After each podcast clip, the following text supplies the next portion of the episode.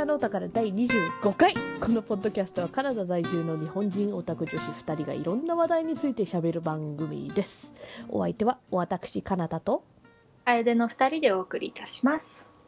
あの我々2人とも大学は出てまして、えっ、とうん、こっちのカナダの大学だったじゃないですか。うん、うん、だから日本の大学とかちょっと未知なうん。感じがしまして、もう完全になんかドラマとかのなんかみんなめっちゃサークル入ってるみたいな そんなイメージしかないんだけど、うん。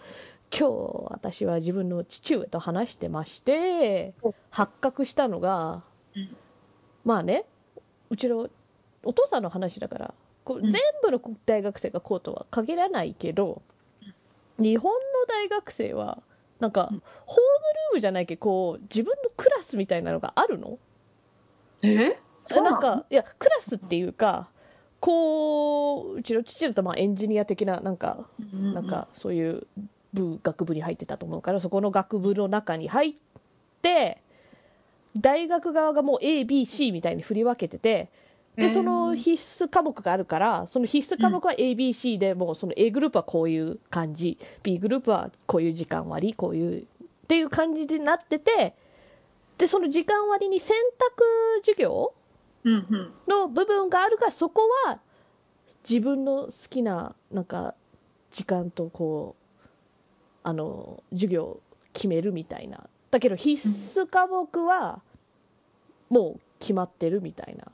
うんだからなんか学園祭？文化祭？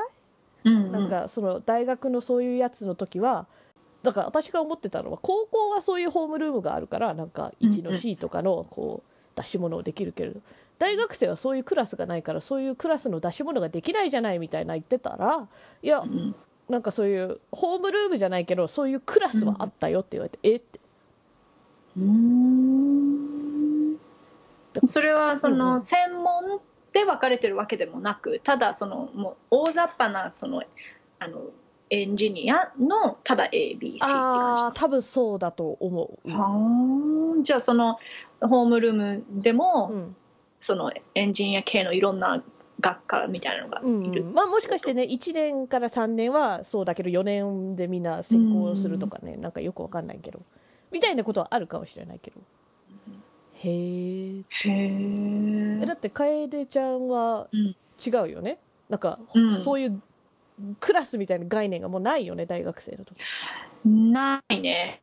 時間割とかも決まってないから、このこの量このジャンルのうん。これは何単位分取ってくださいっていうのがあるけど、その中では結構自由だったりしたかな。うんうんうんだからさこっちの大学ってその自分で自分の時間割っていうかそれ一つ一つ授業に登録していかなきゃいけないから、うんうんうんうん。かぶらないようにするのは自己責任だよね。なんかそちゃんと同じ時間に別のところになんかいなきゃいけないみたいな、う、うんうん。うん、そういう事態にならないようにってがん気をつけて取ってねみたいうんうなんうんうん。感じだったよね。そう。でむしろ多分このなんかオンラインでうんうんうどの授業をやりたいかっていうのを選択できたからうんうん。まあシステムは多分それや許さないんじゃないかなと思う。ああなるほど。それで見やすかったよねなんか私のうん。やってたのは確か、えっ、と本当にこう時間割みたいなのがそのホームページで見れるから、なんかこのとりあえずこうやったらあでもこの先生でこう取りたかったらここには入れない方がみたいななんかそうそうそう。自分でテトリスやってるみたいな。うんうんうん、だったよね。だった。日本の大学は全部こうなのかうちの父上だけがこうだったのか。ねえどうなんだろうね。とは言いつつ私も実は美大の中のなんかうん。1年生の時はそういう感じだったの、なんか自分で自分の時間割をちゃんと組まなきゃいけない感じ。うんうん。でも2年生からはその美大の中でもさらになんかこう専門みたいなところに突っ込まれたから、てかまあ自分から入ったからうん。あのそういうシステムだった。そういう ABC って本当に分けられて、うん。A はこういう時間割 B はこういう時間割っていうシステムだっうた、んあそうなんだ。そうそうそうそう。だから、まあ、カナダにはなくはないんだろうけど、うん。ううんん。でもホームルームで何するんだろうね。毎朝集まるあいやホームルームはだからないの。あただ振り分けされる。そうそうそうそう日本日本でね。そうそうそう。だからあのまああの必須科目は同じ顔ぶれなわけよ、うーん。ああなるほどなるほど、うん、友達作りやすいよね。ああそうだなんねかむしろ本当にまあ大きな大学だったからっていうのもあるんだけど、はいはいはいはい。もう顔ぶれ揃わない揃わない。そうだね。いつもなんか必ず新しい人みたいな。うんうんうん見かけても数人ぐらいの勢い。はだから本当にその時にあうん。こう仲良くなって、うん。その時にあの情報交換とかいろいろしたりしないと、うんうんうんうん。完全につながりはなくなるっていうか。ですよね。そう。まあだからそれ関連で Facebook とかはすごい助かった、はあなるほどね。あの会わなくてもめなんかインターネットを通してこうそう。そうそう一応連絡が取れるみたいな。うん。なんかね授業はあの病欠でミスった時とかやっぱね、うん。必要だもんね。そうそうそうそう。だから完全に知らない人に、うんうんうんうん。あのでどっちかといえばそのあのシェアしやすいようにパソコンでノート取ってる人にお願いしたりとかしてた気がする。はあなるほど。うん。ていうか今思い出したけど、うん。当時、うん。フェイスブックってうん。学校のコミュニティにやらなきゃいけなかったじゃん。参加するみたいうな。あのーだから私がねあの、うんそのフェイスブック登録した時なんてその大学用の E メールアドレスじゃそうないと、そうそうね。そうそうダメだったんだそうそうよね。登録できなかったらその大学用な E メールアドレスがね、うん。あの生徒全員にもらえる、うん。入学と同時にもらえるからそれによって大学に入ってるよみたいな証明で。そうそうそうそそうだったわ。変わったねフェイスブックうん、変わっそんた。な時代があったんだよみたいな。ね。今やね、誰でもそうそうな。そうそうだからこのさ大学の時間割システムと同じような感じで、うん高校がそのなんか予備軍みたいなねあのシステムだったよね、うんうんうんそうだね。なんかまあ必須が決まってるけど自分でそれなりに組むみたいな、そうだね。なんか、まあ、取りたい授業を言っとけば、そうそうそうそうなんか、まあ、向こうが、でも向こうが組んでたかな。あそうそうそれはそうだと思う。そう、でもなんか、入りたいオプションに入れなくて、うんうんうんうん。入れないときは、この第2候補、第3候補書いといて、うん。そうで、なんか1回ぐらい、第3候補入ってるしっていう時が、あよっぽど人気だったんだね。何、何選択したか覚えてないんだけど、あー。だけど大大学じゃない。高校は一応アルファベット順かなんかにさ本当全校生とこう並べてそれをぶった切った感じのホームルームみたいなのあったよねあったね。なんか週1金曜日だっけ？かかなんかでなんか一応そのホームルームで集まって何かの授業を受けたような気がする、なんか、なんか新しい授業だったんだよね。そうで、なんか先生も何すればいいのかよくわかんないみたいだからなんかほぼ自習っていうか雑談の時間だったな。そう。でしかもあれ12年生の時だけだったよね。そうそうそうそうなんか10、11年生の時はもう本当最初の、うん。その、最初の日、なんかロッカーの振り分けとかするような時ぐらいしか集まらないみたいな。そうそうそうそうそんぐらいのホームルームだからなんかもう高校の時点でそういうホームルームみたいな感じは結構なくなるよね。うん。私はだからあのまた高校の時もなんかうん。IB っていうなんか割と特殊プログラムだったから、うんそれは人数がほらあの限られてるから大体どこの授業を受けてもその同じメンバーと一緒だからそういう意味で友達は作りやすかったと思う。なんか全部の知らない人たちと毎回こう顔を合わせるよりは、そうだね。うん。私もやっとだから、まあ、あのね、あまり言葉が喋れなかったからってのもあるけど、来たばっかでもりだか、そう、でもややっと高3の12年生の時期うんやっとなんか知ってる人がうんうんうんちらほら出てきたそうみたいな。そうそうだよねそれさっきからさらっと12年生って言ってるけどその説明したっけ？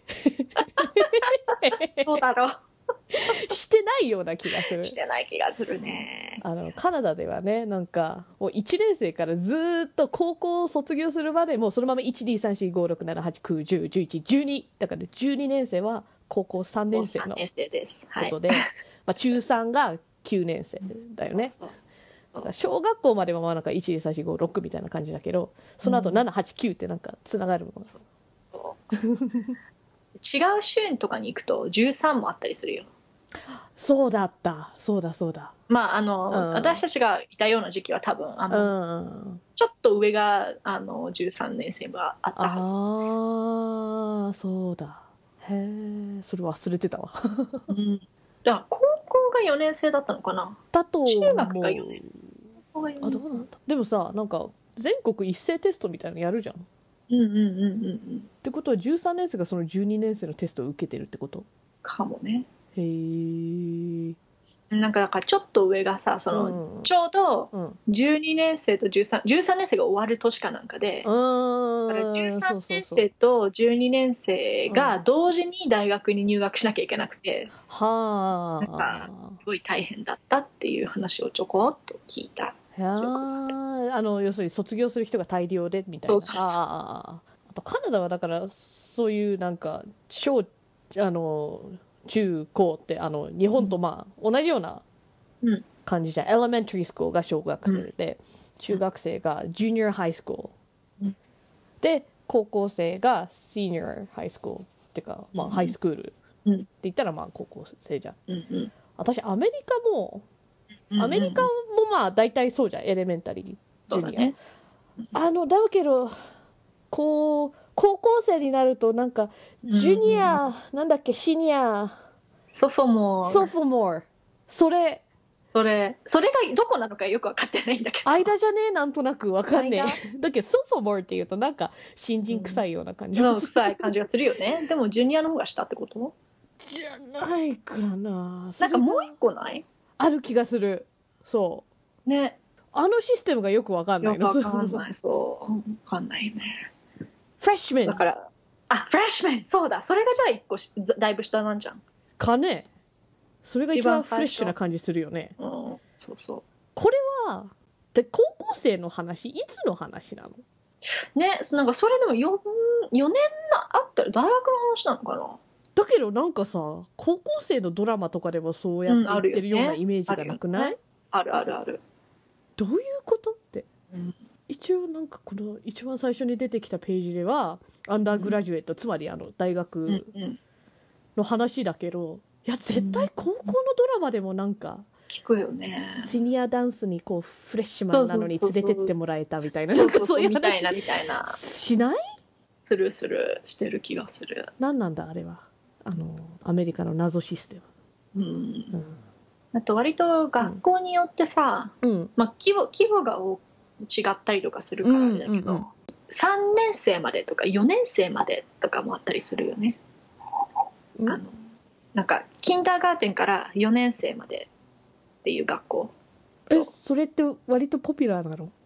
割とあるよ。へえあ、うん。そうなんだ。うん。なんか地域的に、なんかその、の多分クラスサイズの問題だと思うんだけど、小学校とかは特にねそこの地域の子だけしか行けないみたいなところが多くて、そうそうそう。中学もそうだよね結構うん、だと思う。あの私中学もちょっと特殊な学校行ったから、うんうんそっか56789だったからねなるほど。5から9か。結構あるねう。んうん。なくはないけどね。うんうんとまあそんな感じで、うんでも今日のお題ははい。カナダの大自然についてはい。話そうかと思います、そうだね。なんかこのトピック決めたときに、うん。その頃までには降るだろうって言ってたんだよね。言ってた言ってた。降ったね。はい。見事に。見事に。しかも今日お昼ぐらいからじゃなかった、うんうん大体。だからさ朝はあそういえば今日は大自然の話をするのに雪降らなかったなーって思ってたんだよ、そその後降ったね。う。外いたんだよ、寒かった寒かった、ね、そうだよね。うん、しかももうあのハロウィンの後だから気温も寒くなるから、多分この雪は溶けないんじゃないかなって感じが。あの草の上とかはね、うんうんううん。ん、なんか今日、うん。今日外出てなくて、どれくらい降ったのあの、あ積もってんのかがちょっと。うん。量的にはまだだけど。そうでもなかった。そうそうそう。うん。でもまあ溶けはしないと思ううん。うんこれからは増える一方じゃないですかね。そうだね。ついに来たね。あてかごめん。大自然の話に行く前に、うん。ちょっとツイッターの方のハッシュタグでつぶやいてくださった方がい。いるので、うんうん。そっちをね、うん。紹介したかったんだった。はい。えーっと、これは2回前ぐらいのオープニングトークで、ちょっとなんか、我々2人はちょっとガチャというシステムが好きじゃないよね、みたいな話をしてた時だと思う。うんそれに対して、レオ兼六園さんが、うん。ソシャゲは無課金でガチャで良いのを当てて、他社にマウント取るためにやってる節もあるよね。てんてんてん。そうなんだ。そうなの？払わないで出ちゃったぜ。イエーイみたいなそういうこと？マウント取るの？もっと幸せなゲームの遊び方あるよ、ね。へー。全員ゲットみたいなね。ねえ。すればそういうことそっちの方がいいけどそうかマウント取りたい人だったらみんな平等に出ちゃったらなんかマウント取れない、マウント取らなくても生きていけるよ。うん。ああそうなんだ。おまあ全員ではないと思うけどそういう人もい,、いてもおかしくはないと思う。そうだね。なんかね、ほらドラえもんにもスネ夫っているじゃん。ああいうことだろ。うんそうだね。うん。なんか最新のいつも手に入れてみたいな。なるほど周りにあんまりさいないから、そうそうそうそう。ですごい盛り上がるみたいなのが、やっぱり日本ほどうん。こっちの方があのガチャに頼ってるみたいなアプリ流行ってなくない？うん、パズドラとかも一応出てるんだけどね英語版、うんうんうん。なんかちょっとやったけどいずれやめたとかそういう人ばっかりで。うん。なんか報酬に見合わないっていうかさなんかや、努力に見合わないうんうんうん。のがなんかうん。ね、うん。どうなんだろう流行らない原因かもしれない。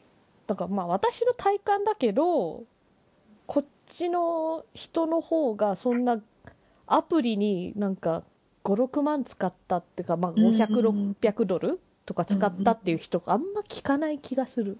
うんうんうんうん。大量に使う人でもキャンディークラッシュとかめちゃくちゃ一時期儲けてたらしいからね。使う人はまあいるとは思う、でもキャンディークラッシュだったらガチャじゃないもんね。そうだね。あれのなんかハート増やす的なところに課金してたと思うから、うんなんかどうしてもこう、通れないパズルがあってとか、そうそうそう、そういうこと。ガチャにそこまでつぎ込む文化ないかな、こっちは。うんって感じがする。なんかこう微妙にこう揃えたいっっていうタイプのうん人が少ない、うんうんうんうんうんうん。かもしれない。かな？初めて知ったわそのマウント系の話、ああ、なんか我々は割とそういうタイプの人間ではないってことですね。そうだね はい。ありがとうございます。ありがとうございます。新たな視点。うん。で、まあ戻りますけど、大自然よ。はい。なん、何の話してたっけ？雪？雪が降った、うん。そうそうそでもカナダってだから雪って感じをプッシュしてるけどさ、う、うん、場所によってだいぶ雪の質も違わない？全然違う。ここら辺は割とスキーに最適なパウダースノーだよね。そうそうそう。ドライなもうサラサラした。そうもうだからこっち来た時びっくりしたもん 雪降るじゃん、うんうんうん。車運転するじゃん、うんうんうん。なんか車のねそのだから風圧とかで、うんうんうん。こうなんか波のようにうん雪がふわーって浮くっていうか動いてるっていうか道路の上とかね、よく見えるよね、黒いからなんか。蛇みたいにね、なんかこう。そうそうわかるわかるねねねねってそうわかる。これはやっぱねべちゃっとした雪だとこうはならないよならない。ねっていう話をうんうん家族とした記憶、ああ、私は逆にだから、東京あたりの雪を体験したときに、あすぐ溶けるみたいな。あ びちゃびちゃそう。うね。だから傘さすんだって思ったよ。重いしね。そうそうそう。さらさらなんかこっちの雪はさ、頭にかかっても、割とパパって払えるんだけど、うん。日本の雪すぐ溶けるから、払う前にもう、水になって、もう雨にな、なんか雨の中通ったような、東部とか西部とか、要するに海に近いところだとやっぱべちゃっとなるんじゃない？そうだねあの東部の方にいたことあるけどね、やっぱ雪が、うんその踏まれると、うんうんうん。やっぱりブシャってなるから。もうなんか常に歩道とかは、なんか黒くなったうん、うん。雪ぽいなんかスラッシュみたいなのが人のなんか足の形でジャーはいはいみたいなそういうもうだから完全にドロドロっていうほどばっかりででなんかまあちょっと溶けたりするから、うんそのなんか歩道あなんていうの横断歩道うん。のところとかもうん。常に超水たまりみたいな、結構だからウェットな感じの。そうだねじゃあここでのなんか春先あたりの雪みたいな近い、ああはいはいはい。でもそういう雪だったらさ夜凍らない？あー多分？多分。でもそんなになんか、あーまあさっきの話に戻るけど、うん。私の大学のスケジュールは割と自分で組んで午後が多かったから。ああじゃあその頃には溶けてたかもね。かもしれない。なんかあんまりなんかこうん。この、あのなんかあのつるつるっていう感じではない、はあはあはあはあはあ。なんか春先の雪とかそれがやばいんだよね。溶けてそうなんだよ。溶けて塊溶けて塊。そう夜は固まって朝はだからなんか通勤とかねなんか向かうともうトゥルーンっていったらそう完全にスケートリンクだからね。本当なんか薄い氷が綺麗なね透明なやつだったりするんだよね。だからあのあブラックアイスとかねこっち注意しなきゃいけないもんね道路とか凍ってるように見えないけど時々こう凍ってるぞっていう。これこれうんうん。そうだね。なんか、でそうやって溶けて凍って溶けて凍ってっていう、うんうんうん。な上にうん。雪が降ると、うん。あなんかあの滑らないあっていう。わかる。雪の方がまだね 踏み潰せるんだよね。そうそうそう。そうそうそう時々だからそういう雪に覆われてるけどな下は氷でなんか安心して、あの、ズゴっていったら思いっきりトゥルーンってそう行く行くああねあんまりなんかこう、うん。量がないとね。そうそうそうそう上の雪が足りないとそうそうそう。だから本当なんかあのペンギンありきが有効だよね。そこううちょっと手を突き出して。そうそうそうそうそうそうできるだけ足は動かさずにみたいななんか。だから溶けてるような時とかさうんうん。あここは濡れてるなって思うと、うんそういうペンギンポーズになり、うんうんんそうじゃないなって時はふって普通に歩いて、その切り替えがをずっとしなきゃいけないからそうそうそうあと春先になると上の方だけ凍った水たまりができる。ああそれでだから時々なんかあのまあ気をつければ通れるだろうと思ってうん踏んだら思いっきりこうズボっていってあ水って。そういう水たまりってことはさなんか結構深いやつじゃん。ーうんそうだね。はーってなる。でもだからおしゃれヒヒールがついてる、うんうんうんうん。なんかおしゃれブーツみたいなのはうんうん。履けないよね、あそうわかる。おしゃれよりグリップが大事。下がだからなんかちょっと前もん。その子供たちが着替えるみたいな話をしたじゃない、うんうんうんだからそれと似たように、うん。私職場に大量に靴置いてあって、ああはいはいはいはいもうだからただブーツでうん仕事行って職場でそうそうそうあの靴着替えるみたいな、そううんうんうん。それ結構ね大人でもそういえばやるよね、そうあの通勤は要するにスノーブーツで、うん。日中の仕事中はなんかパンプスとか例えば。そうそうそうそうだからスノーシュあのパンツまでは履かないけど、うん。ねあの、うん。スキーのジャケットみたいなの着る人はいるよあーねそうそうそう。だって寒いもん。ね。だから高校前も話したかもしれないけどうん。高校の時とか、うんうんうん。だから初めて来た時に、うん。みんなスノーあスキー行くみたいって思って。で大事大事。本当にスキー行く時に同じの使うからさ、あそうそうそうそうそう。なんかまだリフトのチケットがあこうについてる。ついてる。やった。うんうんうん。取るのめんどくさいかなんかでそそう。うひらひらしたのが。なんか寒いに慣れてるからさなんか、あの5本指手袋よりはミトンが好き。そうそうそうそう。それもね初めてこっち来た時知ったよ、はああのミトンの方があったかいということに。そう。はあ。むしろにあの日本にいた時はミトンなんて使ってなくて、まああの物を操作するには不便だもんねミトン。そうそうそうそう めちゃめちゃ不便だからね、うん。そういちいちと取んなきゃいけないじゃん結局何かするには、うん。だからあの5本指の方が画期的じゃんって思っててこっち来たら え？みんなミトンしてるそうだよ。やっぱりね指がいっぱい一緒になってる方があったかいんですよそうそうあったかいんだよね、うん。びっくりすることにね。そう。だから今はもう完全にミトンしてやうん、ってますけどうん。ね、あとたまに二重にするよね。あする。薄いミトンとかだったそうそうそだからさ冬の間とかあと今あの日照時間が少なくなってきてるじゃないですか、だからさ外でポケモン GO とかやってると夏だと日差しが強すぎてめっちゃ明るくしても画面を、うんあの見にくいかったりするじゃん、携帯の画面って、ね。だから冬の方がなんか日照時間が少ないからアプリは見やすいんだけどビトンで操作ができないっていう。なるほど。辛い。そうそうそう。だから我慢してこうビトンを取って操作してるとなんかいずれ手がかじかんできて何もできなくなるというタイムリミットが迫ってくるから。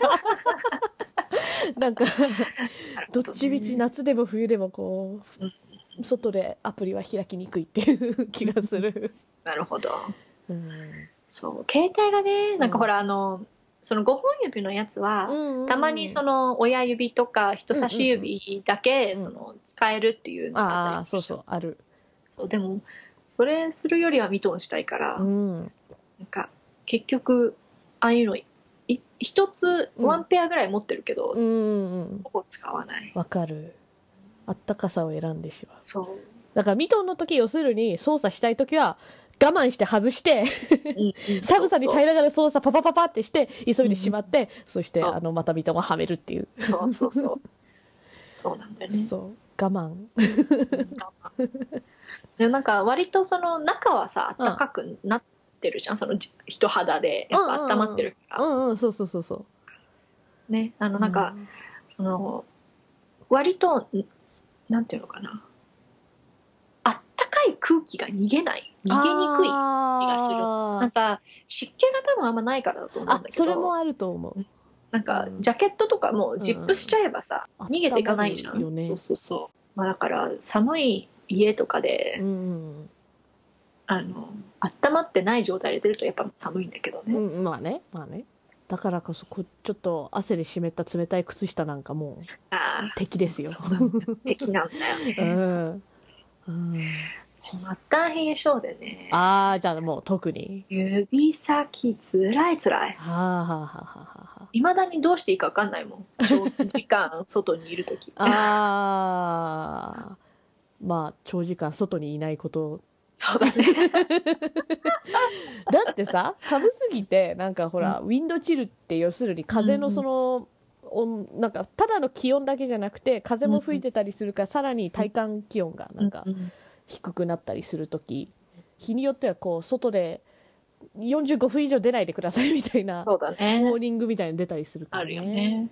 だからもう出ないっていう、でも、うん。もう何年も住んでるけど、うん。もう少ししたらやっぱうん、ちょっともうちょっとあったかい靴下とか買おうかなとは思っているまだないの？まだまあないね。結構まああんまり今そうだよね、歩かないからっていうのもあるんだけど、ね、ああまあね。であと雪の話だけじゃなくて、まあ、大自然ということで地形とかのちょっと話もしようかなって思ったんだけどこう小学生の頃に授業で出た確かカナダのいろんな地形みたいなカリキュラムがあったような気がするから、うんうんうん社会ってことだそうよねそうそうそうあの小学生の頃はソーシャルスタディーズだった。うんうんうんうん。まあまあまあ。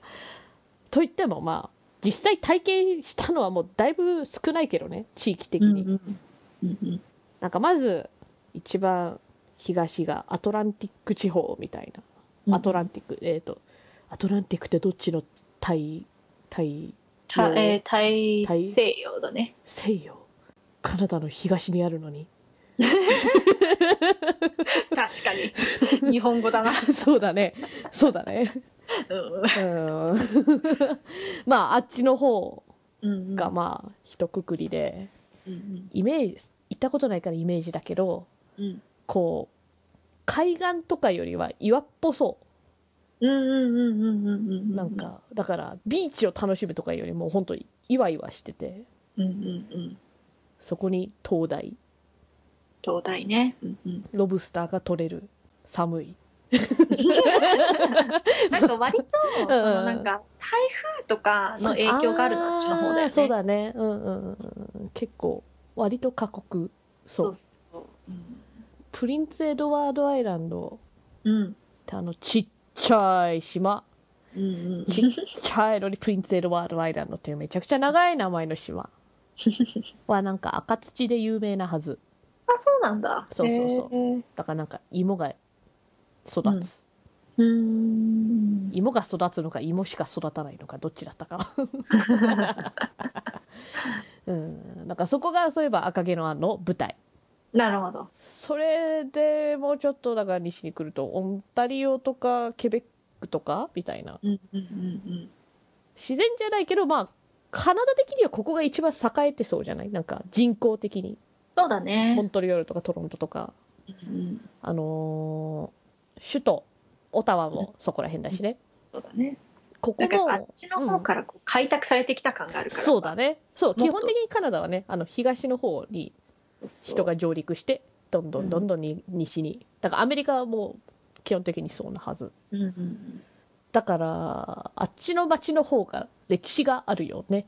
あるね。基本的に建物とか。うんうんうんだからそこら辺も割と岩っぽい山が出てきたような気がする。なるほどね。なんか丘っていうかこうんう山脈ってほどじゃないんだけどそしてさらに西に行くとこうマニトバサスカチュワンという州があって平。らそう。平。ら平らっていうことをちょっとバカにされてしまう 州な2つなんだけども本当大草原みたいな。うん確かに。完全に平野だよね。その、うんうんえっ、とグレイシアに押しつぶされ。うんうんうん。氷河ね。氷河にね。そうそうそうだから本当なんか9月とか行くとこう金色の野にみたいな、うん そんな感じだよね。じ、う。んそれでさらに西に行くとロッキー山脈という世界的にも有名な山が。山が。超でけえ。そうだからさここのそのロッキー山脈の高さに慣れてるから標高とか、うんうんなんか富士山の標高とか聞いてもあんまりこうふーんみたいな。いや富士山ぐらいがゴロゴロあるってことだよね確か。そうだ山ね脈的に、うん。そう富士日本の山とかで富士山じゃない山の高さを聞くと丘じゃんみたいな感じをちょっと感じてしまう時があったりする、そうだうね、ん。でもまあロッキー山脈が高すぎるんだよねどっちかと。さすがにねあのヒマラヤとかには多分負けるんだとは思うけど。で一番西がまあ有名なバンクーバーとかあそこら辺はややあったかい みたいなイメージがある、そうそうそう。湿ってる。うん。雨がめっちゃ降る。うんあのレインフォレストがある、うんうんそっかそうだよね。うん、で北に行くと永久凍土。そうだね。雪。白夜。んうんうん。ていう割ともう北極圏に近い。そうだよね。ね部分が。うん。あっちの方行ってみたいけどいつ行くべきなのかなって感じはする、夏に行くとそのだから雪とかは感じないし。うんうんでも冬行くのも過酷だからなみたいな、うんねそうなんだようねん。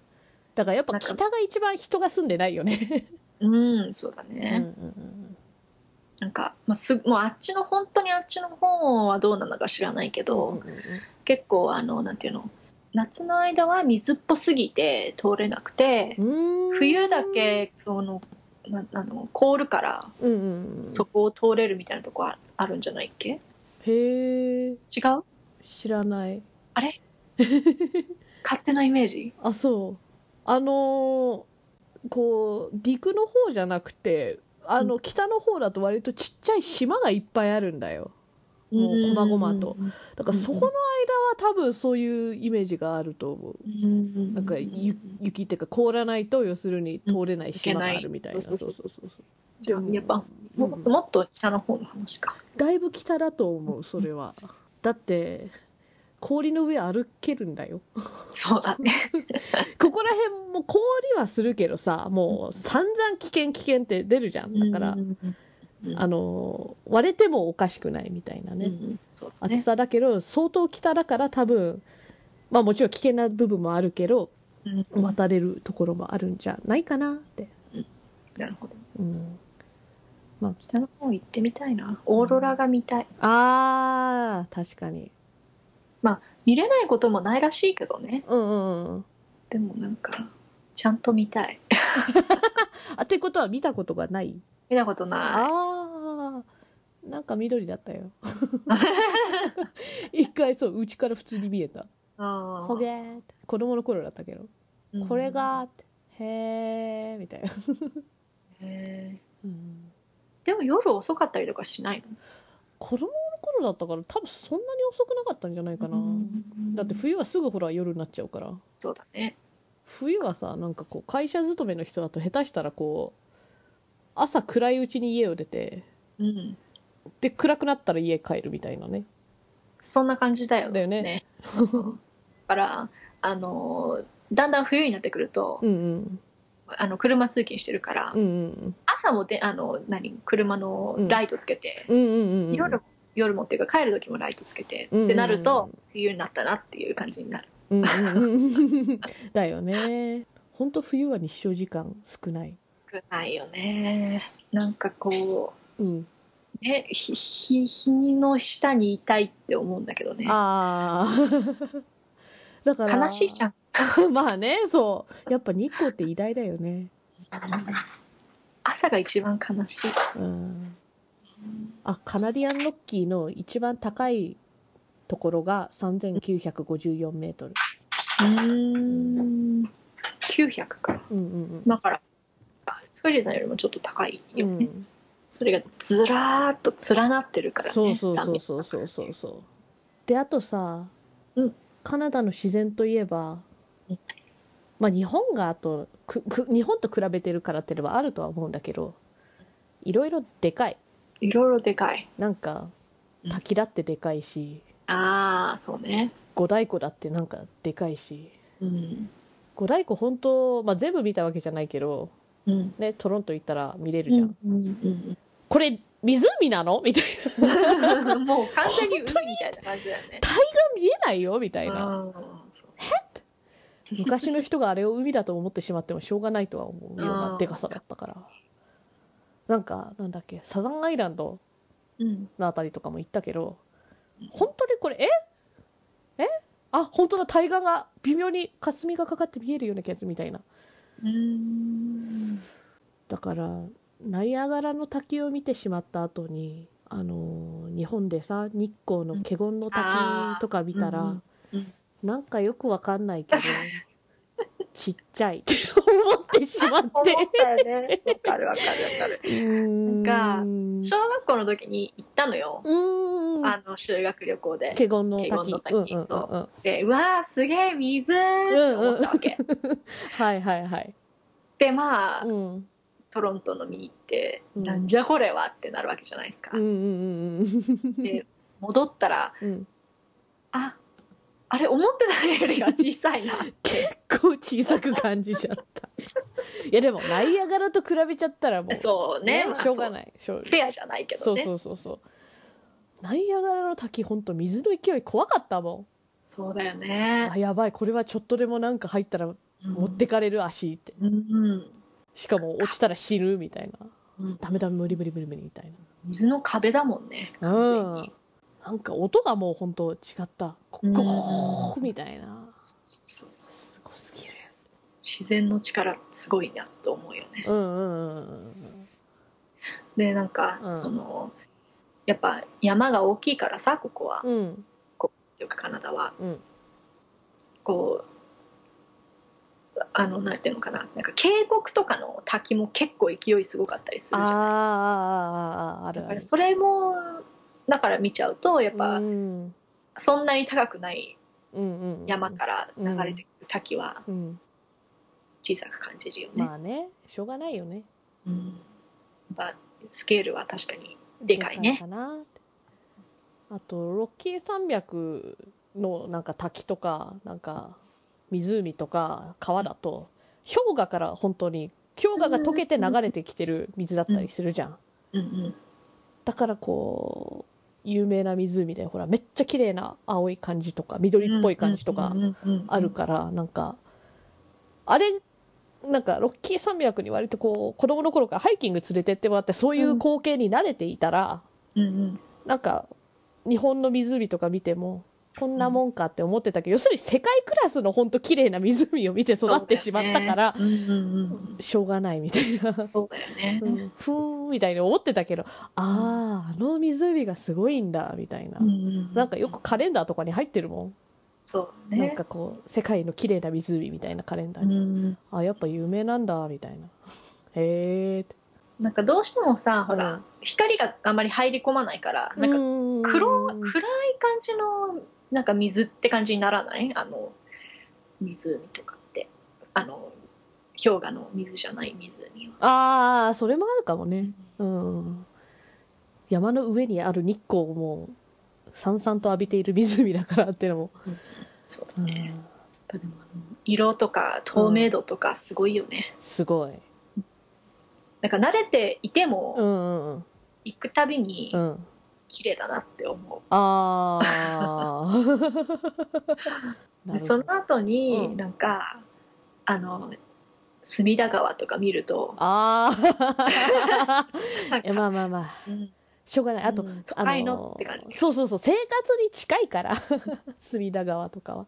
なんかねあのロッキーのこう中にある湖とか多分汚染されにくそう。そういう意味じゃ。うんハイキング行く人はいいるといえどもであとなんかそういう自然のなんかこの物体っていうかものもでかいけど動物もでかい。そうだね。なんかだからまたねカナダの鹿にさ鹿のサイズに慣れてしまっていたから、うん奈良の鹿見たらちっちゃいって思ったもん。足短って。そうだよね。雑魚引くっていうかねそうそうそう。じゃないけどそうそうそうそう。あの顔がうん人の顔より下にあるもん。日本の鹿ね、って思った。うん。皆さんもしなんかヘラジカとかねちょっと知らなかったら検索してみてくださいよ。こんなのをこうまああの野生といってもこう車の中から見たとかそういうレベルですけど。うんうん。あんなサイズの鹿見てたら 日本の鹿ちっちゃいよなそりゃって。なんか角の形も変だしヘラジカ 私一回なんかあの山の方のはい町はい。の普通の駐車場だよ、うんうんうん。すっごい人いるような駐車場うにん。いて、うん。ヘラジカが。うん。普通に草食べてたのね。うん。で出まあ近づいちゃいかんっていうのは分かってるんだけどまあ、写真を撮るためにああ車よりは近めに行ったわけ。うんうんうん。そしたらなんかうん。想像以上にうん。大きくて、うん。もう角もすごい大きいしなんか変な形してさっきも言ったけど変な形してるから、うん。これ救われちゃうなと思ってなんかほらうん草食べてるから下向いてるうんわけじゃん？うんうん。これ本当に近くに行って触ったりとかしたらなんかあダメダメ。そう。うん。あれだけでもうす完全にすぐ持ち上げられるし投げられるし、うん。踏まれたら内臓破裂するわと、うん。無理無理無理。足も長いから速そうだしねそうだよね。一歩がでかい。そうそうそう。すぐ追いつかれると思う。うん。完全にやろうと思えばやるっていうね。やれやられるそう。あとエルクも割とでかいじゃん。エルクはさらになんかどっしりしてる感。が、でなんかエルクじゃなくて鹿みたいな deer みたいなのは、うん。す鹿ならうちの周りとか割と出るんだけどね。うーん。この間もなんかうん。あの割と暗い時に帰ってきてたら、うん。あれ耳じゃないかなみたいな。なんか人影だと思ってた。なんああ鹿だみたいな。あんま近づかないようにしようみたいなね、うん。してればいいんだけど。なんかね割と、あのー垣根食われてたりとか、ああそうそうそうそう。よく食われちゃ足跡がう、ね、うんうんうん。これはウサギではない。そうそう。いう、いやウサギと鹿はだいぶ違うでしょ。うん、だってひずめだよ。そうそうそうそう。いやでもなんかほら、あのああそっかそっかよく見えないとさ穴だけ開いてる時。ああそういうことね。うん。あの食われた後の。そうそうそう。なるほどなるほど。犬でもないし、うん。みたいな、うさぎといえば私あの京都昨日とでうん。多分同じうさぎと4回ぐらい遭遇してる。うちの前庭のなんかこう同じところにいる。だから家を出たらなんか急になんか何かが走ってくるのが見えたからああウサギだって思って。で用事がから帰ってきたらまた同じところから何か走ってくるのが見えてあまたウサギかって言って今日もだから出かける時と帰ってくる時とまたなんか逃げてったから。お前学べやって。ー ここは人が通る。そう。森へお帰りって、わかる。うちの職場にも一匹いて。あ本当にあのたまにうん。その草のところにいて。ーうんうんうんうん。だからもうなんかもう自然に割と溶け込んでるから、うん。そ気づきもしないわけよ。うそうそうそうそう。で急に動かれて逆にびっくりするっていう。そうなんだよね。そっちの方がバレるじゃんっていいやでうも逃げてるからほら。遠いから、まあねまあね。うんうんうん、本当下げそうになったことがある。そんなに。あとは熊だよね熊ね。熊もでかい。そうだね。ここら辺はさすがにその白熊は出ませんけど、うん。カナダのねほ北の方だとあまあ白熊います、そうね。うん。ねまあこのね、ま、街中に熊っていううん、話は全然聞かないけどね。そのもうちょっと山の方に行くと。え出るよ。え嘘。熊時々出るよ。マジで？あの鹿はだからニュースにならないんだけど熊はニュースになるそうそそうだろうなと思ったけど、うん。ここここ出る？うん、私の周りのだかマジでそれ聞いたことないらな。あそうそういつもポケモン行くあの散歩道、あのうん貯水湖の周り。うんうーんいつだったかな？2ヶ月ぐらい前だったかな。えそんな最近？うんうん。あの熊が目撃されたからマジ？あの行けないところがあった。あで念のため熊あの注意してくださいみたいなサインがあったマジか？うん。あ全然全然知らなかっあたそう。うん。なんか1年に1回ぐらいは聞くような気がする。え 嘘。あの危害を与えるとかじゃなくて結局あうん。の誰かの庭のリンゴの木を食べてるとかなんかそういうニュースなんだけど。熊はだからちゃんとそういう警察の人かなんか来て大体麻酔かなんか打って森に連れていくんだけど。うん。あ普通に出るよ。嘘。あのブラックベアねああうん。グリズリーは出ません。そうかよかったよかった。グリズリーはまあないとは言わないけどそれは普通には出ない。グリズリーはあのいわゆるヒグマ？ちょいちょい出るよ。え全然気づいてない。なんだろう ローカルニュースに目つけ見なんかちゃんと耳傾けてないあーかな。うん。あのいる。えー、どっから来るんだろうね。ねえ結構距離あるじゃん？うーん。うん。でもまあ鹿もいるから。しかもどっから来てんだろうな。ねえ。なんかでも鹿はなんとなく、あの潜めそうな場所は何個かなんかうん。想像がつくんだけど、うん。熊って思う。ブラックベアってそんな大きくないよ。いやまあ。えまああのうん。なんヘラジカとかと比べちゃってんだけど なんか体のこう生き物の中では潜め鹿が潜めるんだったらブラックベアも潜めるような気がする。うーん。あだってブラックベアほら大人で110キロだよ。ちっちゃいちっちゃい。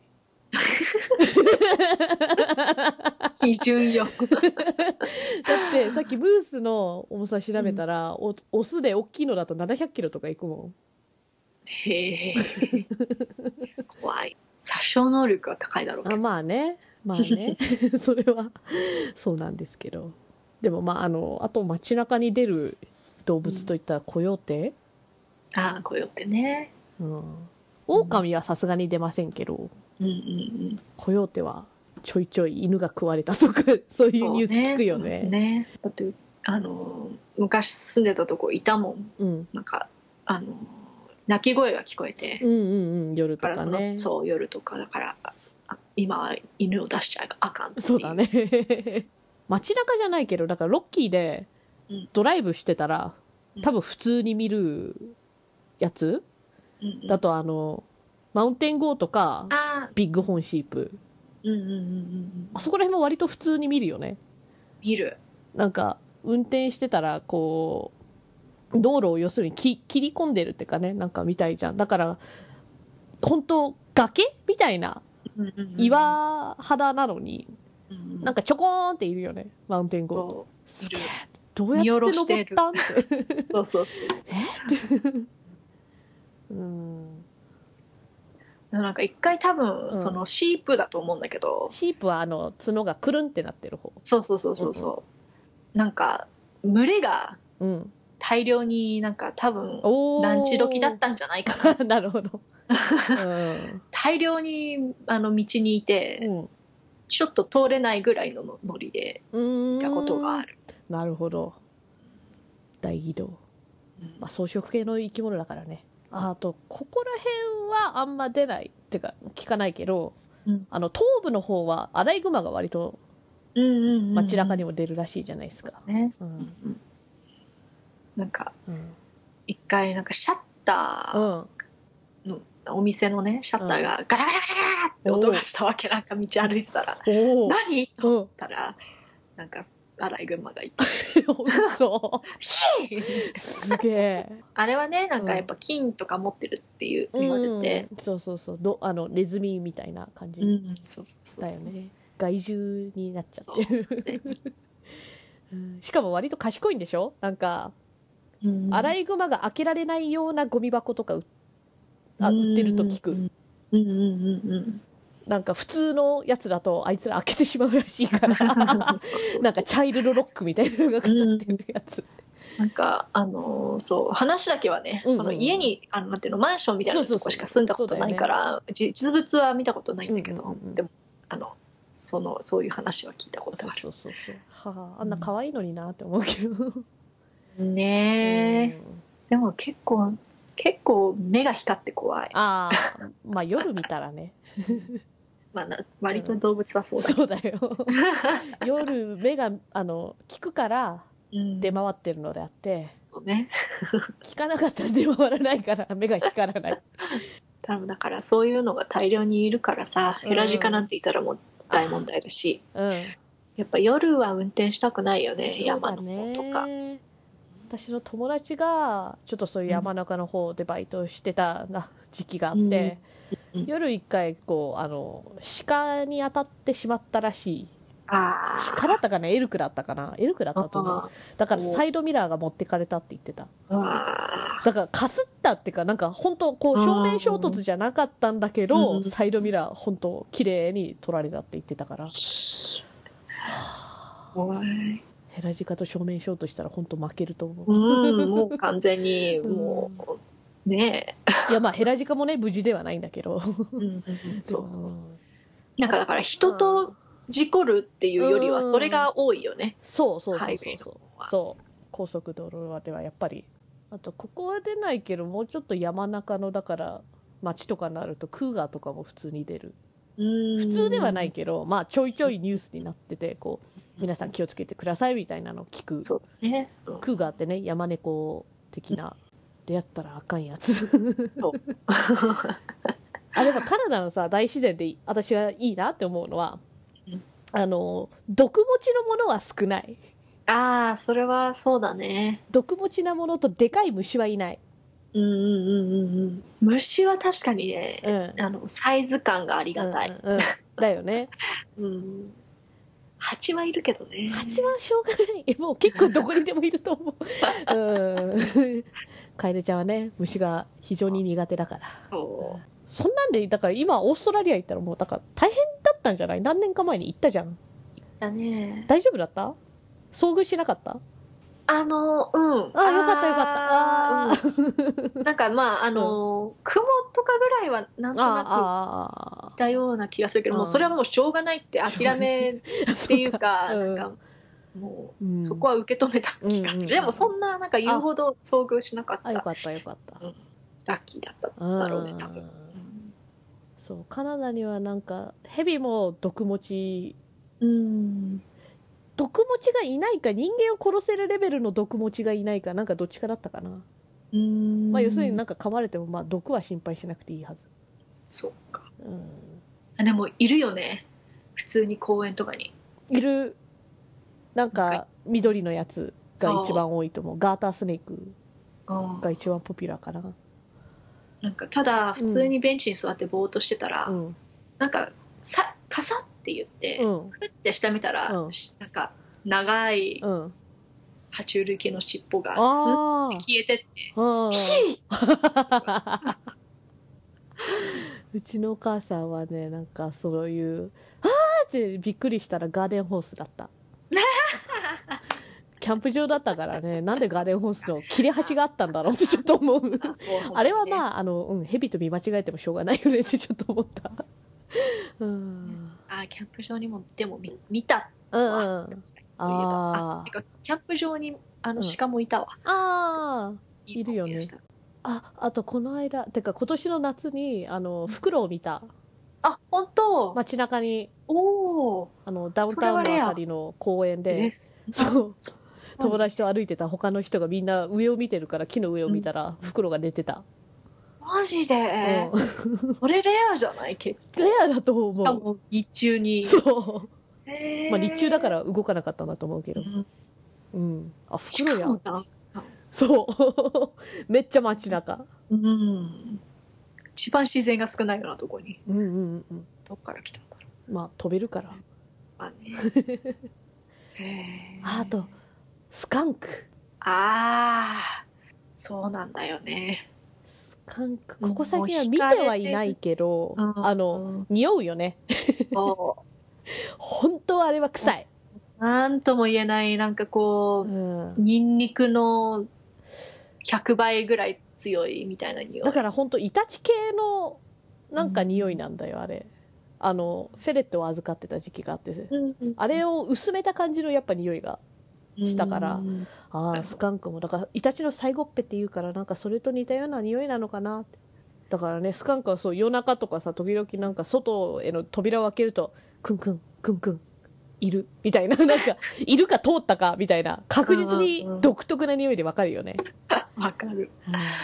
そう一回しあの引かれてるところの横を通ってうん、なんか2時間ぐらい匂いが取れなかった。通っただけなのに横を。そううちの母は引かれたやつをそのままだからまた引いてしまってみたいな。そうそうそう。あ相当匂った。ーあーやばい。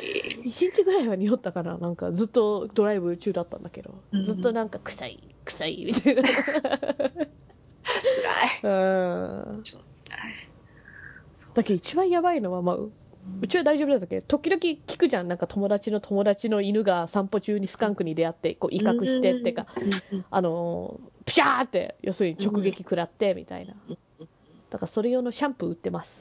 あそうなんだ。ペット用さんとか獣医さんとか行けば売ってるしもしくはシャンプー使いたくなかったらトマトスープトマトソースの缶詰を使えばいいらしいけどそれでもまあ完璧には取れないらしいね。あと見たことないけどさそういえばドラムヘラっていうなんか割と特殊な地形のところがあるじゃん、うんうんうんうん。あの恐竜の化石とかがめっちゃ発掘される。そうね。世界的にもここ有名らしいねその恐竜発掘サイト的に、みたいね。そうそうそう、うんあそこら辺なんか砂漠砂漠砂漠ではないね。なんだろう。めっちゃドライな本当独特ななんかこう、キノコみたいな雲あの石ができる。そうそうそう地形なんだよねうん。あのあそこでロケしたら多分火星とか行けると思あーわかるわかる。うね。ほんとそんな独特。ね、うん。ところなんだけどガラガラヘビ出ないっけ？え嘘。レアだけど、ラドルスネークってね、なんかはあ。英語で言うんだけど、そうだね。Not much of a concern っていう記事と、not the only danger って書いてあるんだけど、どういうこと あ、まあでも、いるはいるんだねってことは、てかほ他のデンジャーは何なの？わかんない。ちょっと気になる。恐竜じゃない恐竜。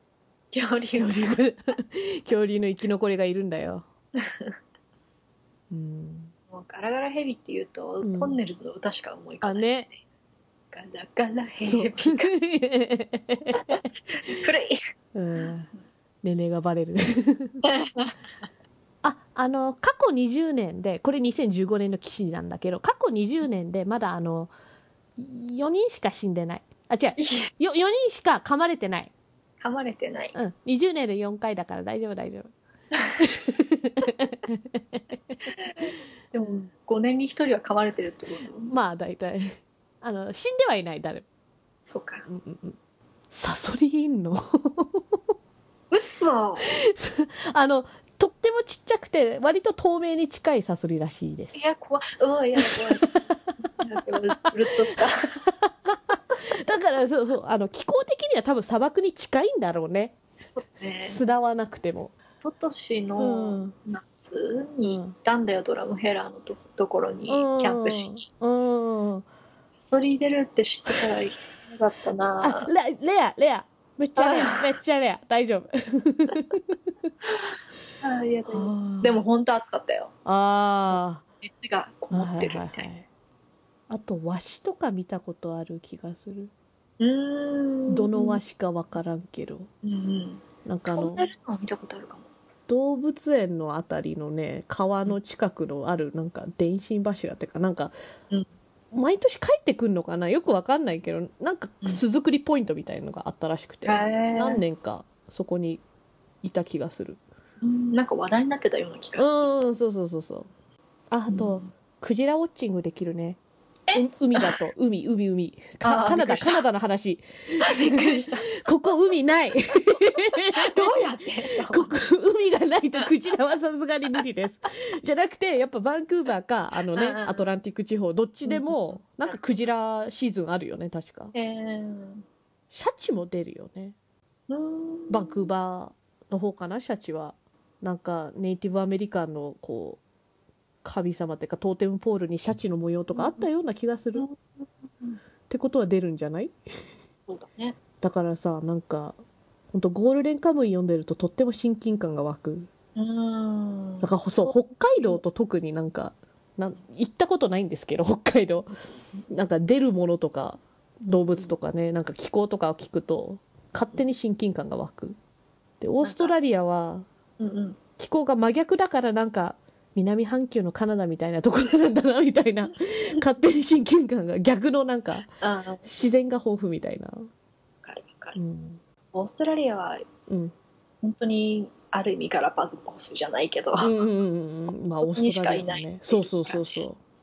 オーストラリアの方がなんか可愛い哺乳類が多そうーん可愛い哺乳類はいるけど、う。うん。爬虫類とかあー。虫が、そっあかの。ひどいてからねひどい。豊富、豊富。いやあの、うん。殺人的な意味でまあ、強いし、ね。うん。でかいし、あの、爬虫類も苦手？あのねうん。ヘビだけ無理。トカゲ代は平気。うん、うん、平気ワニは？ワニは見た目だけで言えば可愛いと思うあー。私、キューバでワニ持ったよ。持ったの？ちっちゃいやつ。ちっちゃいやつ？そうそうそうそう。ちゃんと口がこうなんか猿ぐつわじゃないけどうん噛めないようになってるやつ。私含め4人で行ったんだけど、うんうんまあキューバ旅行すごい楽しかったんだけど、写真苦手なんだよね。私写真写りが悪いっていうか。ワニ持ってる写真が一番の笑顔でした。自分でも見てて、うわーって思った。他の写真でももちろん笑ってんだけど、うん。うん。うん。なんか、うん、ワニの時が一番輝いていた。なかなかない体験だし。そう。うん。あれどういう感じなの？なんかお腹の方とかやっぱ柔らかいあ、結構柔らかかった。のそうそうそう、お腹の方はなんかスベスベっていうか。うんうん。で、上はゴツゴツみたいな。うんうんうん。ワニっているの、うん。ワニ？どこに？カナダはいないでしょそうだよね。あいつらあんま冬眠してるイメージないな。うん。やっぱりワニはなんかアメリカのうんフロリダ、うん。そうだよね。あったかいところのそうそうそうそうそう。なんか特にあそこら辺、フロリダだったと思う。合ってるかな。なんか沼じゃないんだけど、こう、うん。水に浸ってる草原みたいな、あ あの、き気候っていうか地形がうんいっぱいあるイメージがあるから。隠れられるあそうそうそうそうそう。水って感じねで、ワニってやっぱあんま深い水にはいないじゃん。うんだからそこら辺がちょうどいいんじゃない？なるほどあと、ルイジアナだっけ？ルイジアナはスワンプって言ってあの沼が多いから、あそこら辺も多いイメージ。ワニ料理があるから。あるんだ食べんの？あの、主食ではないけど、うん確か食べれなくはない気がする。へえどこの部分食べんだろまあ、お腹体内臓出して腕、うん。今となっては割り農園みたいなのもあるんじゃないかな。へえアリゲーターファーム。うん。あのー魚屋さんでバイトしてた時冷凍のワニ肉あったもん、ええそうなんだ、うん。食べなかったけどあのうん感想聞いたらなんかめっちゃ淡白なポークまあ豚肉みたいみたいな言ってた。うん。へえあそこら辺はなんだっけ？ケイジャン料理みたいうんうん。うんうなんだからめっちゃこうスパイスをつけるみたいな料理。だからそういうバーベキューじゃないかな？食べ方としては。ほど。なるほど。ちょっと食べてみたい。うん。まあそれで言うとなんか、うん。山の方行くとうん。なんだっけ、バイソンバーガーとか。ああそうだねあるよね、うん。なんかエルクソーセージとかも売ってたりするし。ね。うん。なんかベニゾンは、えー、と鹿肉とかも。だから主食ではないけどそういう系のレストランも割と探せばあるみたいなそうそうそう感じだよね。うん。確かに。割と私そういう肉好き。うん。割とタフななんか。タフでなんかこうゲイミーっていうあの、ゲームって要するに狩猟した時のあの、うんうん。のなんかターゲットみたいなのをゲームって呼ぶんだけど、なんか癖があるよね。うん。自分でハントはしないけど。うんなんか食べ比べをしてみたい。なんかああんま、りわ割とそんななんかこううん、味わかるタイプじゃないから。ああ私もなんかなんか癖があるなっていうぐらいだうんうんカナダってかあと北の方で取れる魚では私アークティックチャーってのが好き。チャー？チャー。アークティックチャー、うん。食べたことないかもしれない。あのーなんかトラウト系だからサーモンみたいな味なんだけど、うんうんうん。美味しいへえじゃあし白身ではないってこと？赤い赤い。赤いんだ。赤い。サーモンもさこっちのスーパー割と数種類のサーモン売ってるよね。あるね。えーっとアトランティックサーモンが一番、あの養殖できるから多くて、まあ、これが主に寿司とかに使われるやつなんだけど。で BC だとワイルドってだから野生のが取取れるから、サッカイとかあのワイルドなやつ。サッカイってか。あサーカイさんあサッカイあそうなのか。そうそうそうそう。あその違い知らなかったな。ああだから大体サッカイだったらあの野生のはず、うん。あとシュヌックサーモンとかもいたかな。へあんま見ないかな、ーうん。あと広報っていうのもなんか売ってたような気がする時々、それも野生かなまあ全部鮭だよ。なんか鮭の中で特にアトランティックのが油が多い。野生になるとこう油が少ないみたいな。うん。基本的に。だからアトランティックの方がのなんかオレンジでサッカイは割と本当赤に近い。うんうんうん。そうだね。あと食べれる魚介類だったらカキ、牡蠣ね。うん、バンクーバーあたりでもめっちゃ養殖してるし、あのアトランティックのねあの、んニューファンドランドあたりからもだいぶ来てた。うんカナダのそう魚介類で美味しいなって思うのが養殖だけどあの、ムール貝？あああれ多分うん。冷たい水の方がなんだろう美味しいような気がする。なるほど。だからあれはアトランティック側から来るんだけどうん。あの冷たいし養殖だから砂も少ないしうん。みたいなあの水もだから綺麗？うんうん。なんか泥水だとやっぱり貝って基本的にジャリジャリするからそうだね。美味しい。気がする。か。割と人気だよね。うんうんうんうん。酒蒸しが好き。そうそう。なんかニンニクとか刻んで白ワインとかでジャッいいね。食べたくなってきた。あとだからバンクーバーっていうか BC サイルだとなんかカニも取れないっけ、取れる取れる取れるはず。なんかなんだっけ？何カニだっけあれ。えー、なんだっけえっと。ああのなんかこうあんまりハサミとかでかくないやつ。足とか長くないやつ。うんうん。なんかもっとこうこじんまりしてる方。確かちょっと前に、うん。あのレッドロブスターのクラブフェストに行ったら、あそのなんか本来ならばうん。多分その今分かってなんかあの思い出せない名前のやつだったんだけどダンジョネスクラブ。それだったかもしれない、うん、そうそう、これこれこれ。あー、すっきりした。うん。あのそれだったのに、うんそ全部なくなっちゃったからあら。スノークラブねって言われたあー。でも私、カニは味が違いよくわからん。食べ比べしたことないから。カニってめんどくさいよね。めんどくさいねすっごい好きだけどね私あー。だから私、ロブスターの方がうん食べやすいから好き。それはまあ分からなくはないなあの、尻尾とハサミとハサミでだいぶあの、そこが一番身が確実にこう、大きいのが取れるじゃん。プリッとねそう。尻尾とか特に。あ、あとあの、バカでかい魚。これもバンクーバーあたりで取れるやつ。あの、ハリバット。ああでかいんだあれ大きいのは本当大きい。日本語ではなんて言うんだろう。あの、気持ち悪いね 結構なんかヒラメじゃないけど、みたいな、なんかそこにいるような魚。だから平べったい。何これ？そんなに気持ち悪い？うんなんかうん。想像以上になんか平べったいし。目がなんかさいや、だからヒラメってこんな感じだよ。そう？うんそう？そう。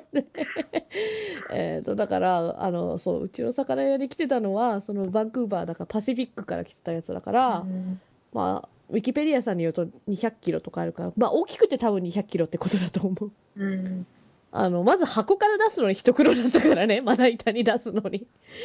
だろうね その大きさだとねうんしょ、うんしょ、みたいな、なんか、うんうふーみたいな。なんかこんなものも取れるよ。すごいねお腹真っ白だねこそうだよ。カリブットも美味しいよ。れ美味しいよねうん。なんかいろんな味になる感じ。うん。